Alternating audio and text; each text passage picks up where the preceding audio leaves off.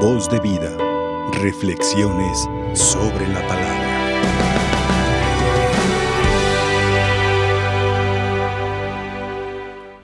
Escuchamos esta palabra de Dios ahora en esta en este día de que estamos de fiesta dentro de la iglesia al celebrar a, a San Felipe de Jesús, primer santo mexicano. Y nos dice el libro de la sabiduría, las almas de los justos están en las manos de Dios. Dice, y no los alcanzará ningún tormento.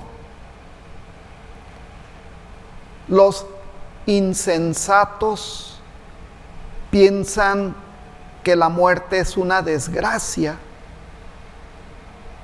pero están equivocados, porque la muerte es la victoria.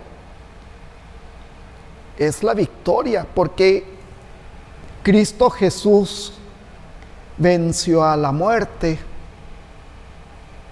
salió victorioso del sepulcro. Y así como Él, Él venció a la muerte, nosotros también tenemos que vencer a la muerte y no quedarnos en la muerte. Por eso tenemos que luchar tenemos que esforzarnos todos nosotros para que todos nosotros, como dice este libro de la sabiduría, todos en el día del juicio, dice, los justos, dice, brillarán como chispas en un cañaveral. Los justos brillarán, como chispas en un cañaveral. Y los insensatos piensan que la muerte es una desgracia, que con la muerte se acaba todo. Y no, con la muerte precisamente da inicio la vida verdadera, que tiene que estar fundamentada en Cristo Jesús. Es la vida verdadera. Hay una cita del profeta Isaías que nos ilustra también. Y la cita es Isaías 25:6, donde nos dice que el Señor Dios preparará en este monte un festín. Y un festín Dice, donde habrá comidas sustanciosas y bebidas deliciosas. Pero dice, en este monte quitará el Señor el velo que cubre a todas las naciones. Quitará el velo que cubre a todas las naciones. Porque precisamente Cristo Jesús viene a quitar el velo. El velo que a veces nos cubre y que muchas veces no hemos quitado el velo porque nos cubre. Y cuando precisamente los insensatos de que habla el libro de la sabiduría, los insensatos son los que no se, no se quitan el velo porque ellos, pues ellos, los insensatos, son los que pues piensan que la vida no trasciende, que hay que trabajar aquí en la tierra, que hay que luchar, que hay que tener, que hay que eh, esforzarnos, que hay que eh, lograr vivir bien. Eso es bueno pero no es lo, indispensable. Es necesario que tenemos que comer, que tenemos que vestir, que tenemos que tener un lugar donde tengamos privacidad como es la casa, donde cada quien vivimos. Todo eso es indispensable, pero no es lo esencial. Lo esencial precisamente es ganar el reino de Dios. ¿Y cómo vamos a ganar el reino de Dios? Acercándonos a Jesús y viviendo los valores del Evangelio que Él nos presenta. Precisamente Cristo Jesús nos dice, el que me ama cumplirá mis, mis mandamientos y el que no me ama no los cumplirá. Y ahí tenemos que revisarnos también todos nosotros, revisarnos y quitarnos el velo de que nos habla el profeta Isaías en el capítulo 25. Quitar el velo. Y el velo es quitar el pecado, quitar la soberbia, quitar el egoísmo, quitar los resentimientos, quitar todas aquellas situaciones que, que nos lleven a vivir en la oscuridad por el pecado. Eso es quitarnos el velo. Por eso dice el Señor Dios quitará el velo que cubre a todas las naciones. Y nosotros tenemos que ser la luz. Ahora que celebramos el día 2 de febrero eh, a Nuestra Señora de la Candelaria, de las candelas, que se llevó a presentar a los niños al templo. Se, eh, se llevó a los niños y ahí se enciende una vela, porque tenemos que ser la luz que nos guíe, la luz que es Cristo Jesús. Entonces, hermanos, hay que quitar el velo, el velo que nos cubre, para poder mirar con, con claridad, sobre todo el reino de Dios.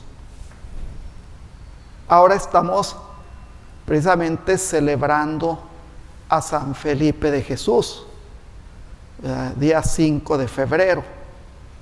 Y San Felipe de Jesús, él nació en la Ciudad de México, de padres españoles. Era un muchacho inquieto, San Felipe era, era inquieto, como todos los muchachos. ¿Verdad? y Precisamente eh, en su casa por ahí había una higuera y una persona dice, cuando la higuera reverdezca, Felipillo será santo. Cuando la higuera reverdezca. Porque como que lo veía muy difícil, porque Felipe era muy inquieto, muy distraído. Y cuando estaba joven, Felipe entró a la orden franciscana en México, pero no duró mucho y se salió. Se salió porque a lo mejor en ese momento no sintió, sintió el llamado, pero como que todavía no lo asimilaba. Se salió. Y su padre lo mandó a, Manila, a Filipinas. Lo mandó para que allá se preparara, para que allá trabajara. Pero en su juventud, Felipe le volvió a nacer su vocación. Y entonces volvió a entrar con los franciscanos en Manila. Y allá estudió, allá estudió eh, su, su filosofía, su teología.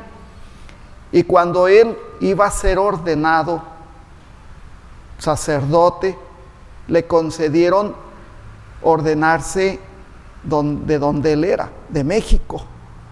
Y entonces se embarcó para venir a estas tierras de México pero en el camino, el barco donde iba San Felipe, pues ahí encalló, ahí en las costas de Japón. Encalló el barco y pues todos tuvieron que desembarcar, bajarse.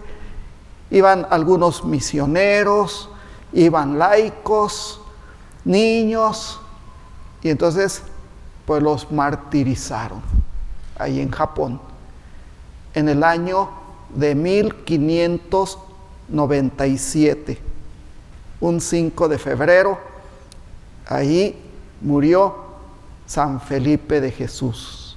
Felipe que venía precisamente a ordenarse sacerdote a, la Ciudad de México. Pero pues ahí encontró la, alegría, el gozo de su Señor, la luz que lo iluminó y que cuando Él murió, murió eh, crucificado, pero los crucificaban eh, con la cabeza hacia abajo, y pues ahí les metieron unas lanzas, una de las lanzas entró en el corazón de, de Felipe, él era Felipe de las Casas, y como religioso él adoptó el nombre de San Felipe de Jesús. Felipe de Jesús cruzó el corazón de, Felipe y ahí murió. Y pues tenemos, eh, en México celebramos la fiesta de San Felipe, precisamente este día 5 de febrero. Y murió jovencito. Imagínense, pues apenas se iba a ordenar sacerdote. Murió a la edad de 25 años. Eh, él nació en 1572 y murió en el año de 1597. Así es que tenía 25 años cuando él fue martirizado, San Felipe de Jesús. Para nosotros, pues es un testimonio, ¿verdad? Para todos nosotros los mexicanos, tener a San Felipe como nuestro primer mártir mexicano que dio la vida por Jesús. Y cuando murió, él murió pronunciando el nombre de Jesús. Jesús, Jesús, Jesús. Precisamente se cumple lo que nos dice el Evangelio también, ¿verdad? En San Felipe, que dice, el que quiera ser mi discípulo, tome su cruz de cada día y sígame. Tomar la cruz. Y tomar la cruz precisamente es la cruz de la entrega, la cruz del amor, la cruz del servicio, la cruz de, darse uno totalmente por bien de los demás. Dar, entregar la vida, desgastar la vida en amor a nuestros hermanos. Y eso es, dar, eso es tomar la cruz. Porque dice, ¿de qué le sirve a uno ganar eh, el oro del mundo si pierde su alma? De nada. ¿Verdad? Porque de nada nos serviría. ¿Y cuántas veces nosotros y muchas personas se desgastan, desgastan la vida en querer tener, en querer eh, pues tener un prestigio, tener poder, en querer tener eh, bienes materiales, divertirme, gozar de la vida. Y ahí va desgastando uno la vida, ¿verdad? A veces hasta en las cosas pecaminosas, ¿verdad? Ahí va uno desgastando la vida en vicios, alcoholismo, drogadicción y tantas cosas que, que van que nos van perjudicando y van acabando nuestra vida. Entonces, ¿cuántas personas van desgastando su vida de una manera inútil? Creyendo que creerán, pues habrá Dios. Que difícilmente pues se acercan a Jesús a la luz, a la luz de Cristo Jesús. Pues hay que desgastar nuestra vida en bien de los demás en amar y en servir a nuestros hermanos. Dice Cristo Jesús, les doy un mandamiento nuevo, que se amen como yo los amo a ustedes. Entonces, ahí hay que poner más empeño en amar y servir a nuestros hermanos. Que así sea. Voz de vida. Reflexiones sobre la palabra.